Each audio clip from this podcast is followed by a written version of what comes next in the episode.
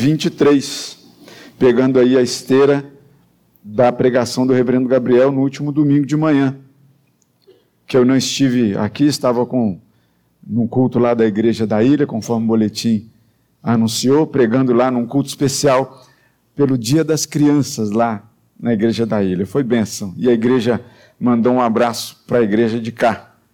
É, vamos colocar de pé mais uma vez para lermos a palavra do Senhor. Você pode acompanhar comigo a partir do versículo de número 18. E que diz assim: oração por iluminação já foi feita. E que diz: Ninguém se engane a si mesmo. Se alguém dentre vós se tem por sábio neste século, faça-se estulto para se tornar sábio.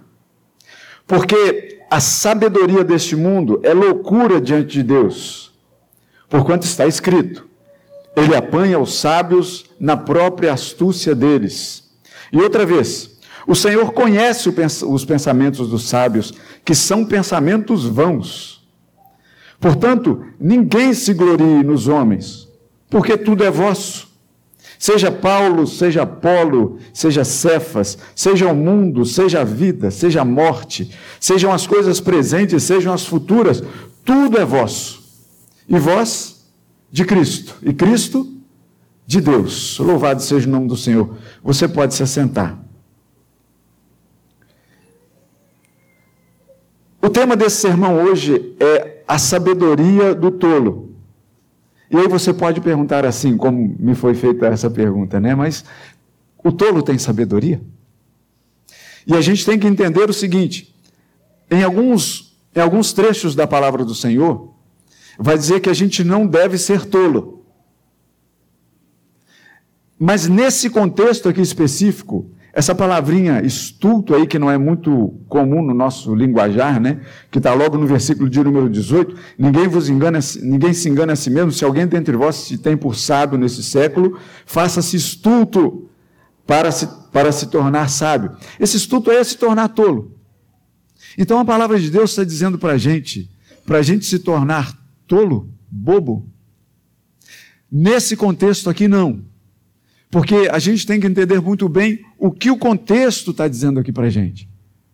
Porque o que o texto quer nos mostrar nesse, nessa parte da palavra é que quando a gente está falando de dessa tolice, de nos tornarmos tolos diante de uma sabedoria que quer se tornar maior do que a sabedoria de Deus. A chamada sabedoria do mundo. E aqui, longe de querer dizer que essa sabedoria do mundo, o, e Paulo estivesse pregando aqui contra o estudo e o aprofundamento do conhecimento humano sobre todas as coisas e todas as causas. Não é isso, a gente tem que deixar isso muito bem claro. Até porque a reforma protestante, e a gente está no mês da reforma protestante, e é lindo a gente perceber que como os pilares da reforma que a gente está vendo um a um nesses cinco domingos, a gente percebe que, se a gente for prestar atenção, todos esses pilares, eles estão fundamentados na palavra de Deus. Haja vista, por exemplo, no domingo passado, que a gente ouviu de manhã, apesar de do, do, do, culto da noite ser reservado para os solas, né? O sola escritura, sola fide, sola gratia e por aí, e por aí vai. A gente pode perceber que, que no culto da manhã, e aí eu tive que visitar o, o, o site né, lá da igreja, o YouTube, para poder é, é, assistir o, o, a pregação do reverendo Gabriel. O que ele pregou semana passada foi solos cristos o tempo todo. Dizendo que o fundamento da igreja é só Cristo. Ou seja, por mais que o texto esteja em Coríntios e a gente na caminhada de Coríntios, ele falou de solos cristos o tempo todo. E aqui a gente está falando do quê? Que a glória seja somente de Deus, que a gente vai ver hoje à noite, mas que de manhã está trazendo isso para a gente também. Glória somente a Deus. E aí a gente vai fazer o seguinte aqui. Ah, o Fernandinho vai me ajudar em algum negócio. O que, que é? Foi? Está descobrindo. Não tem, pode descobrir, não tem problema não. Mas aí o que acontece aqui? É, não se sinta tentado a passar do que eu vou pedir para você fazer. Mas se você perguntar, por exemplo, para uma criança, o que é ser sábio? Talvez a criança vá responder para você que seja estudar, estudar cada vez mais. Português, matemática, ciência, geografia, história e, e tudo mais. Se aprofundar nos estudos para que você seja sábio. E aí, se você for perguntar para um, para um idoso, talvez ele vá pensar mais um pouquinho e vai entender que a sabedoria não está somente nos estudos. Não que isso seja ruim, volto a dizer. Mas que há uma sabedoria maior, aquela sabedoria que o, que o idoso já está ali no saber levar mais as coisas tranquilamente, já não tem mais aquele, aquela aflição da criança, do adolescente, do jovem. Se você perguntar, por exemplo, para uma criança, olha como, como as coisas dessa sabedoria do mundo, ela. E, e aí sim, o, o que eu estou querendo dizer com essa sabedoria do mundo é, por exemplo, o que nós temos deixado as nossas crianças caminhando nessa sabedoria que nos chega, que muitas vezes nos abraça, ou que de repente a gente até importa, importa no sentido de trazer de fora para dentro, porque veja bem, se, se eu perguntar para uma criança aqui da igreja, o que nós comemoramos ou celebramos no dia 31 de outubro, o que, que ela vai responder? Você já pensou? Quantas aqui das nossas crianças, isso aqui eu estou fazendo um, um, um auto, uma alta reflexão, uma auto reflexão. Quantas das nossas crianças aqui da nossa igreja vão responder? a reforma protestante. Já pensamos nisso? Agora, quantas vão dizer do Halloween? Uma coisa importada. Que nem é cultura nossa. Mas passa pelo, pelas portas do, dos cursos de inglês aqui da ilha. Vocês vão ver que está tudo enfeitado. De quê? E aí eu estou dizendo para você, para não, para não é, sentir-se tentado além do que eu vou pedir para você, mas pega seu celular aí e olha a sua agenda. A agenda do celular pode pegar. Pode pegar. Mas não, não passa disso, não. Só fica nisso aí. Não vá para o WhatsApp, não. Pegue aí o seu celular e olhe na sua agenda o que está marcado aí, se por acaso está marcado aí na sua agenda do celular. O que está marcado dia 31 de outubro aí na sua agenda? Dia do Saci? Alguém encontrou isso aí? Porque no meu tá. Recebi essa mensagem, eu recebo, o meu já vem, né, os feriados, já vem marcado lá na agenda os feriados nacionais, tal, algumas datas comemorativas. Minha surpresa, 31 de outubro, de outubro dia do Saci. Está aí, Heve, no seu? Pois é. E a reforma protestante? E a sabedoria de Deus? Por onde é que ela anda? E esse texto ele vai dizer isso para a gente. Paulo, nessa parte aqui desse trecho, do versículo 18 ao 23, ele justamente ele vai, vai retomar o que disse logo abrindo essa carta, no capítulo 1. A partir do versículo de número 18, ele vai dizer: Certamente a palavra da cruz é loucura para os que se perdem, mas para nós que somos salvos, é poder de Deus. Paulo já vai começar a falar dessa loucura, sabedoria, desde o início da sua carta, justamente colocando para a igreja de, de Corinto, colocando o, o, o trem nos trilhos, colocando as coisas nos eixos, colocando, tentando colocar na cabeça da igreja de Corinto o que é correto da igreja pensar. Porque, e o capítulo 3 justamente começa falando sobre essa discussão. Veja aí, Sobre, no capítulo 3, e a gente já passou por isso, Paulo vai dizer assim: igreja, vocês estão malucos? Por quê? Por que, que vocês ficam pensando que eu sou de Fulano, eu sou de Beltrano, eu sou de Cicrano? Se nós devemos ser todos de Deus.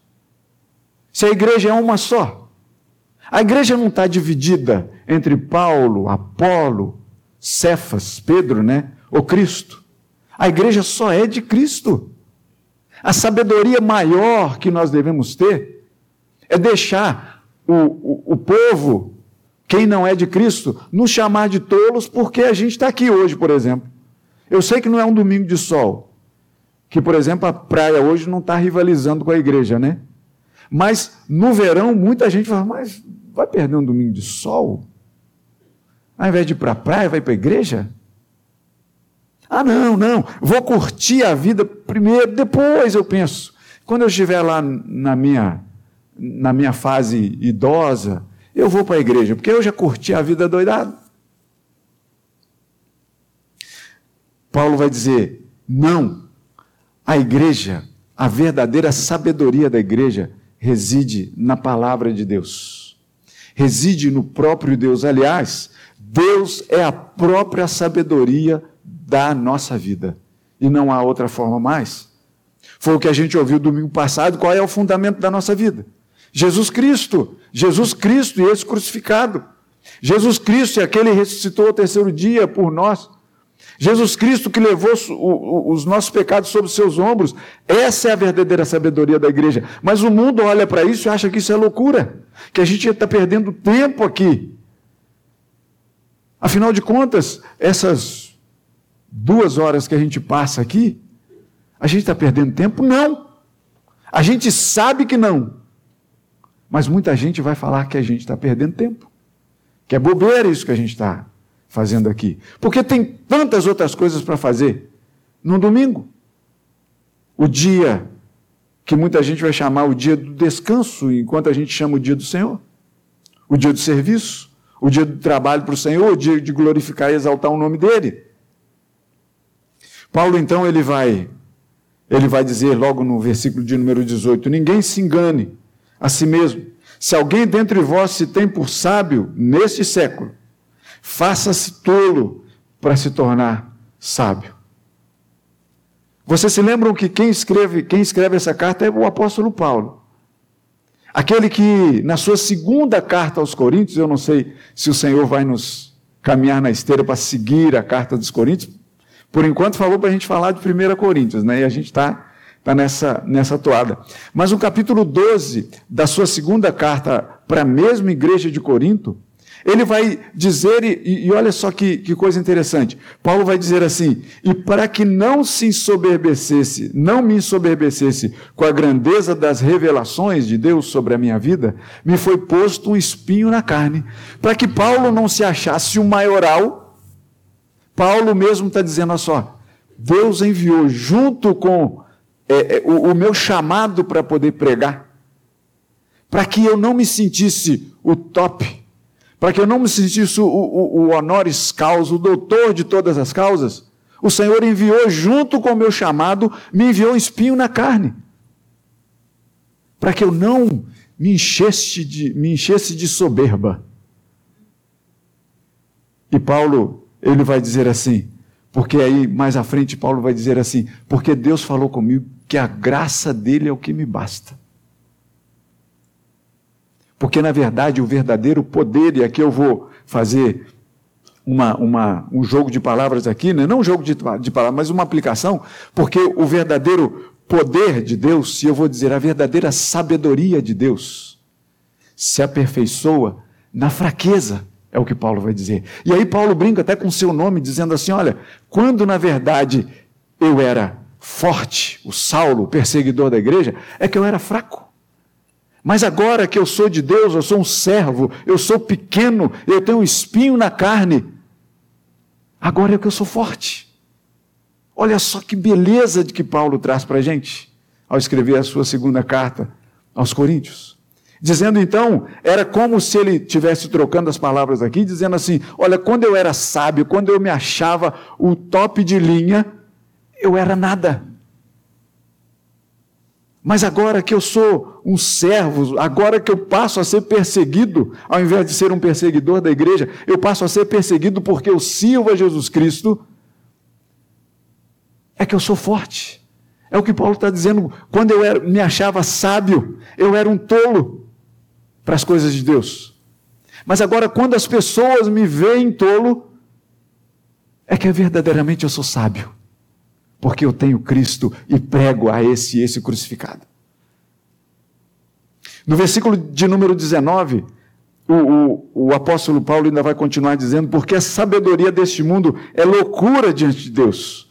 Porquanto está escrito, ele apanha os sábios na própria astúcia dele. E aí, justamente, eu volto mais uma vez no que a gente ouviu domingo passado aqui. Fartamente ouvimos aqui no domingo passado. A sabedoria deste mundo é loucura, porque sem o firmamento, porque veja bem, e, e volto a enfatizar isso. E a reforma preconizou o seguinte, para que não fique dúvida nenhuma, que ao lado de cada igreja deveria ter o quê? Uma escola. Você sabia disso? Que ao lado de cada igreja deveria ter uma escola. Por quê? Porque no momento da história, lá em 1517, por mais que os reformadores, os pré-reformadores, e eu até cunhei uma, uma, uma coisa, pensei nessa semana, eu estava falando numa escola sobre reforma protestante, e aí eu falei assim, olha, Lutero, ele não começou a reforma protestante, ele terminou a reforma protestante. Porque antes dele havia os pré-reformadores que veio culminar nele. Então ele não inaugurou um novo tempo. Na verdade, ele transformou, ou melhor, ele pegou aquilo que os pré-reformadores, por exemplo, já pensavam, por exemplo, de você ter a oportunidade de ter a Bíblia Sagrada na sua mão na sua língua materna, você podendo ler. Mas só que lá em 1517, as pessoas não sabiam ler. E aí de que adiantaria ter um exemplar, da Bíblia nas mãos, sem ler? E aí é o seguinte, lado, ao lado de cada igreja, uma escola, para que as pessoas estudem da sabedoria, do conhecimento que não é danoso para a nossa vida. O que a gente não pode fazer é essa substituição de querer colocar a sabedoria do mundo mais alta do que a sabedoria de Deus. Na verdade, toda a nossa parede, e se você quiser ver uma parede recheada de diploma, vai lá no gabinete pastoral. Lá tem um monte, um monte. Mas eu tenho certeza de que cada diploma daquele lá está colocado não simplesmente lá na parede, mas está colocado debaixo do trono da graça de Deus, está colocado aos pés do Senhor, porque pode ser, você pode ter qualquer título de graduação, de mestrado, de pós, seu sumo de todas as coisas dos estudos, mas você deve colocar tudo isso debaixo dos pés do Senhor, que é a verdadeira sabedoria da nossa vida. Porque, inclusive, a inteligência que nós temos nos foi dada por quem? Por Deus que é sábio. Ele é o verdadeiro sábio. Por isso é que nós vamos querer comparar nossa sabedoria com a sabedoria de Deus? Lógico que não. Porque o verdadeiro sábio é o Senhor. E aí, o que a gente ouviu na semana passada aqui, eu digo para você: se por acaso você não esteve aqui, graças a Deus pela sabedoria da tecnologia, quando ela é usada para o bem, que você pode acessar o YouTube e assistir o, o, o culto da semana passada. Porque aqueles que vieram aqui participaram do culto, né? E agora a gente pode assistir, ver de novo, ver de novo, e você vai perceber que toda a sabedoria de Deus, se não tiver com o fundamento que é Cristo Jesus, em cima desse fundamento, é nada. É nada. E a gente tem que entender isso de todas as formas. A oferta, por exemplo, a palavra de Deus vai nos dizer, e aí você pode pensar assim, que a oferta mais valiosa, em termos humanos, você pode dizer o quê? É quem traz mais dinheiro aqui para o gasofilácio na hora da oferta. Ou quem transfere mais dinheiro. Muita gente lá no mundo está pensando isso. Mas a palavra de Deus vai dizer que a oferta mais valiosa, sabe de quem foi? A comparação que nos dá? De uma viúva pobre. Não foi assim? Que Jesus percebeu lá no templo? Que as pessoas pensavam que levando grandes quantidades, somas de dinheiro, iriam ser mais vistos, mais notados. E Jesus vai dizer assim: não, olha só, aquelas que você, aquela que você nem notou, ou talvez aquela que você tenha menosprezado, é que deu maior valor. Uma viúva pobre que tinha somente duas moedinhas pequenininhas e que colocou e trouxe como oferta. Ou então vê se não é muito mais valioso quando é, é, João e Pedro estavam indo ali no templo e de repente tinha ali um, um paralítico pedindo esmola e Pedro vira para ele e diz assim: Olha, eu não tenho prata, eu não tenho ouro, mas o que eu tenho, isso eu te dou. Em nome de Jesus Cristo, a verdadeira sabedoria do nosso mundo, o verdadeiro fundamento da nossa vida, em nome de Jesus Cristo Nazareno anda. Talvez você possa pensar que a família mais rica, a família mais nobre, seja aquela que tem a maior posse. Mas a palavra do Senhor vai nos dizer que, trocando essa, essas sabedorias do mundo e da de Deus, vai dizer que a, que a família mais rica é aquela que se assemelha à pobreza de José e Maria. Do filho lá do carpinteiro. Que, quando Maria estava para dar a luz, teve que dar a luz no meio ali dos animais, porque não havia lugar para eles pousarem na cidade. Talvez o, a sabedoria do mundo diga que você deve se sentar à cabeceira da mesa. Que ainda tem aquele, aquela piada sempre que todo mundo faz, né? Que quem senta, senta à cabeceira da mesa paga a conta, né? Olha aí, paga a conta, né? De repente você possa convidar as pessoas para um banquete. Se não for um banquete espiritual, você pode de, colocar a mesa repleta de alimentos, mas se aquilo ali não tiver debaixo da graça e sabedores de que aquilo é providência de Deus para a sua vida, aquilo ali não é nada. Lembram-se quando Jesus estava chegando com seus discípulos e uma mulher insistentemente atrás dele, pedindo a bênção, pedindo a bênção, pedindo a bênção. E Jesus diz assim: Olha, e, e, e, os, e, os, discípulos de Jesus falaram assim: Jesus, despede logo essa mulher, que ela está enchendo a paciência da gente, de tanto ficar seguindo a gente. Jesus falou assim: Não, eu não vim para alimentar senão as ovelhas de Israel. E o que, que a mulher responde? Pois é, Senhor. Falando assim, né? Não, não é para alimentar os cachorrinhos, né? Mas para alimentar as ovelhas de Israel. E a mulher responde o seguinte para o Senhor: Senhor, eu sei, mas os cachorrinhos comem das migalhas que caem das mesas dos seus donos. Verdadeira sabedoria. A mulher sabia o que era bom. E Jesus vai abençoar aquela mulher. Porque a verdadeira sabedoria reside em Cristo Jesus, o nosso Senhor. Versículo de número 20. De outra vez, o Senhor conhece os pensamentos dos sábios, que são pensamentos vãos. Então, entendem, na verdade, que o que, que, o que Paulo está querendo dizer aqui é que a igreja em Corinto tivesse a certeza absoluta de que a verdadeira sabedoria não, não residia naquilo que as pessoas têm dentro da mente, mas naquilo que as pessoas devem ter dentro do coração em primeiro lugar, Cristo Jesus, o nosso Senhor, que a sabedoria que eles devem buscar é a sabedoria do alto. E ainda que eles forem para as cadeiras das escolas infantis, cursos, das faculdades, do, dos, das poltronas lá dos doutorados, mas eles devem colocar tudo isso, tudo isso debaixo da graça e da sabedoria de Deus. O tempo todo. Não há como ser diferente. O Senhor conhece que os pensamentos dos sábios são vãos. Porque quando a gente coloca tudo na dependência de Deus, não é que a gente vá colocar tudo na dependência de Deus, cruzar os nossos braços e esperar que Deus faça tudo, não. A gente coloca na dependência de Deus e pede a Deus o quê? Sabedoria para lidar com todas as coisas. E sabe quem vai falar de sabedoria? Muito claramente, o apóstolo Tiago, abrindo a sua carta, capítulo 1, versículo de número 5. Ele vai dizer assim para a gente: se você quiser sabedoria, peça a Deus, que Ele te dá de graça, não vai impedir.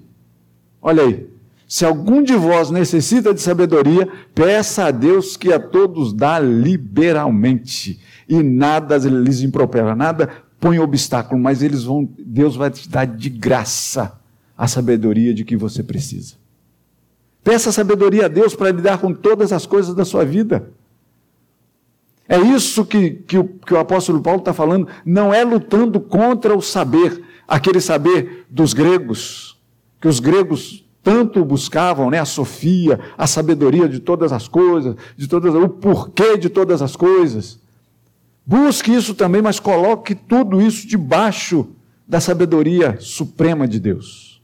Coloque a sua vida, coloque os seus, os seus estudos, a sua vida acadêmica debaixo da sabedoria do Eterno. E você vai estar fazendo grande coisa, grande coisa. Para a gente é, concluir, meus irmãos, versículo de número 21, 22 e o 23. O 21 diz: Portanto, ninguém se glorie nos homens, porque tudo é vosso. E a gente tem que entender que, talvez no penúltimo sermão dessa nossa série, as pessoas estavam discutindo e, e dizendo assim: não, que se eu não me engano foi até eu preguei sobre esse sermão aqui. Não, eu sou, eu sou de Paulo, eu sou de Paulo. Quem é de Paulo aí? Eu sou de Apolo. Porque eles ficavam rivalizando conhecimentos.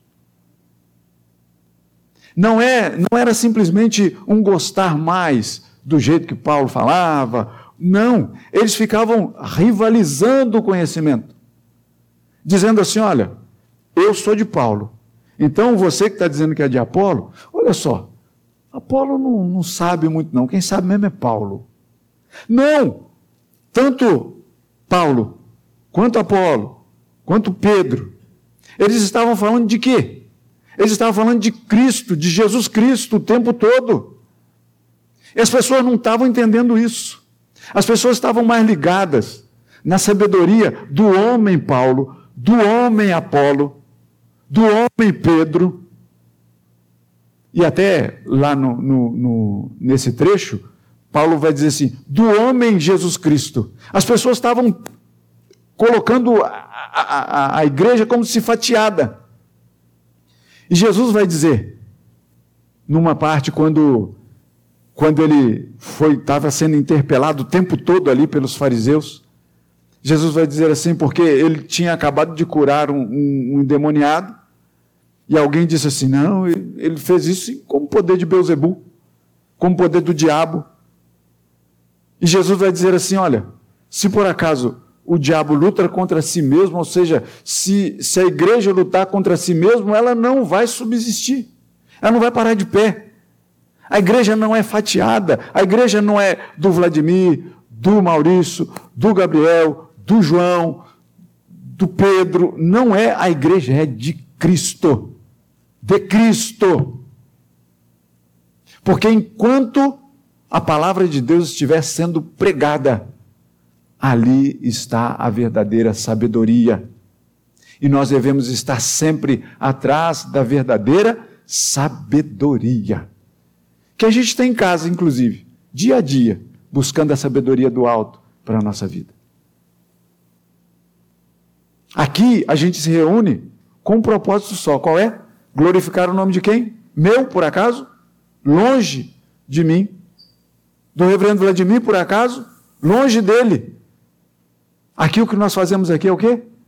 A gente glorifica o único Senhor sábio e sabedor de todas as coisas, o nome de Deus, o nome do nosso Senhor Jesus Cristo e nada mais. Precisamos de mais alguma coisa? Quando nós, nós lemos aqui que Paulo está dizendo assim: olha, ninguém fique buscando essas coisas achando que a sabedoria está nos homens, porque a sabedoria vem de Deus, porque tudo é vosso. E aí ele vai retomar então o que ele já tinha dito um pouco, um pouco antes. Ele vai dizer assim: ó, seja Paulo, seja Apolo, seja Cefas, né, o Pedro, seja o mundo, seja a vida, seja a morte, sejam as coisas presentes ou as coisas do futuro, tudo é vosso. Tudo é vosso, vocês não precisam ficar é, trocando picuinhas para poder pegar a, a, maior, a maior parte, porque a grande e a maior parte que nós temos é uma só, Jesus Cristo, o nosso Senhor. A gente não precisa ficar ali nessas picuinhas de, de querer saber quem é mais, quem é mais. Não precisa disso, porque tudo é vosso. Na verdade, o Senhor nos criou como coroa da criação, nos dando para cuidar de um jardim, não foi? Porque tudo era nosso. A única, a única questão que o Senhor falou foi o seguinte: olha só, só não mexam naquela árvore do conhecimento do bem e do mal. Só isso, o resto, tudo é de vocês. Façam uso amplo disso tudo. Só que a gente quis um tanto mais que não nos cabia. Resultado?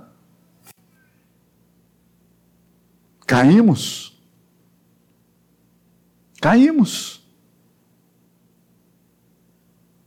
Resultado maior disso é que o Senhor nos levantou. Graças a Deus por isso. E é assim que o trecho termina. Não é isso? Tudo é de vocês. E vocês são de Cristo, versículo 23. E vocês são de Cristo. E Cristo é de Deus, o Senhor, Deus que pisou nessa terra encarnado. Ele é o alvo da nossa grande sabedoria que o Senhor tem nos dado. Não a sabedoria do mundo, mas a sabedoria que é pregada aqui. Cristo Jesus, o nosso Senhor. A Ele, o dono de todas as sabedorias do mundo, mas o Senhor detentor da maior das sabedorias, que nós temos que viver debaixo da sabedoria de Deus. A Ele toda honra, todo louvor, toda glória e toda majestade. Busquemos juntos a um só Senhor. Vivamos uma só fé. Tenhamos um só batismo em Cristo Jesus, o nosso Senhor. Ele é a verdadeira sabedoria. Então, se você se precisar ser chamado de tolo para viver essa sabedoria de Deus, deixa ser chamado de tolo, mas esteja aqui buscando a verdadeira sabedoria do alto, pois ela é que deve governar a nossa vida. Que Deus assim nos abençoe para a sua honra, para a sua glória e para o seu perfeito louvor. Amém.